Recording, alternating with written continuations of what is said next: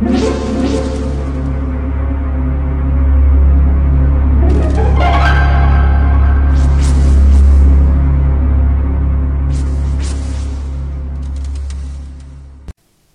家好，我是小依依，欢迎收听一分钟破案。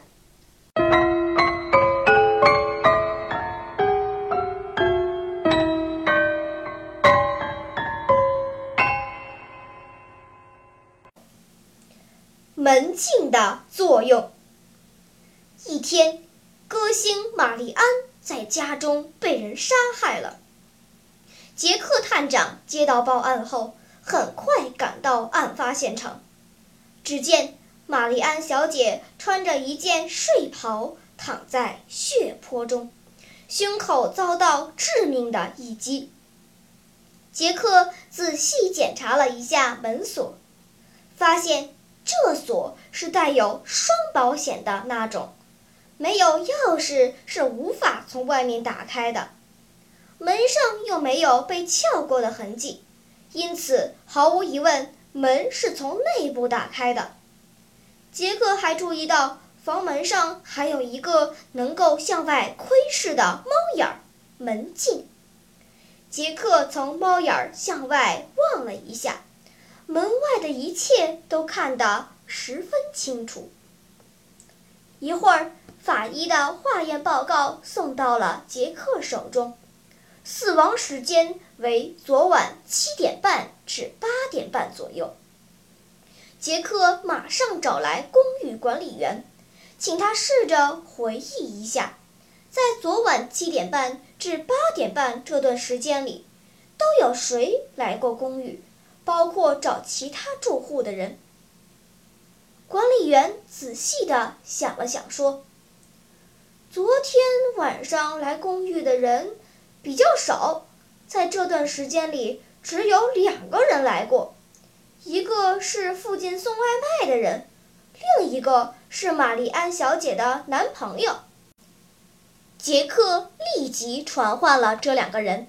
送外卖的说：“昨天下午，玛丽安小姐说七点半送一份外卖过去，我按要求晚上准时到了她家，按门铃却没人开门。”我在门外等了十五分钟后就离开了。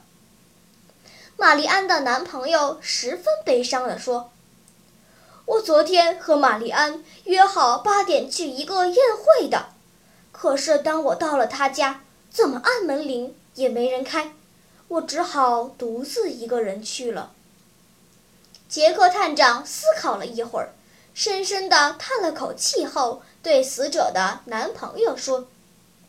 收起你的假慈悲吧，玛丽安是你的女朋友，你怎么就忍心将她杀死了呢？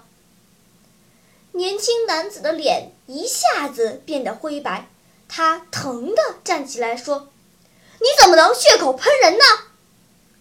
先生，不要激动。”杰克探长语调平缓地说，“事实会证明我的判断是正确的。”请问，杰克是如何得出这一结论的呢？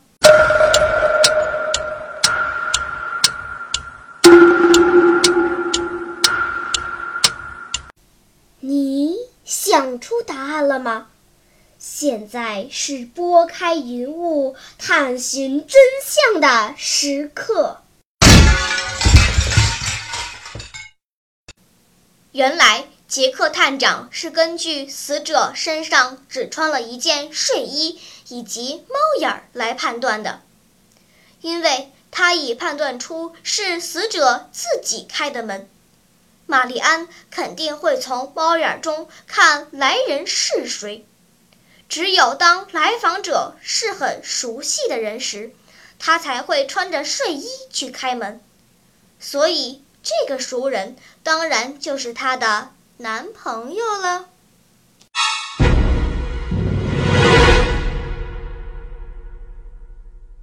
好了，今天的推理结束了。小朋友们，你喜欢听悬疑推理故事吗？如果喜欢，就请关注小依依讲故事吧。在喜马拉雅 FM 上，我将为你呈现更多谜一样的故事。